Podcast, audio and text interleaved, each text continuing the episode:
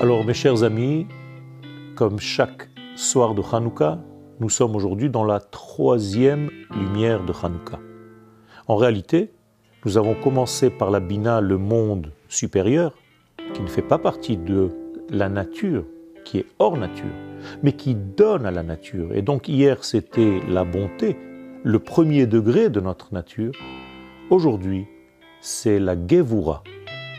La Gevura, c'est les limites que nous devons donner à cette bonté.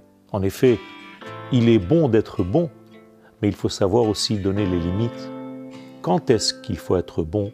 Avec qui faut-il être bon? Et où être bon?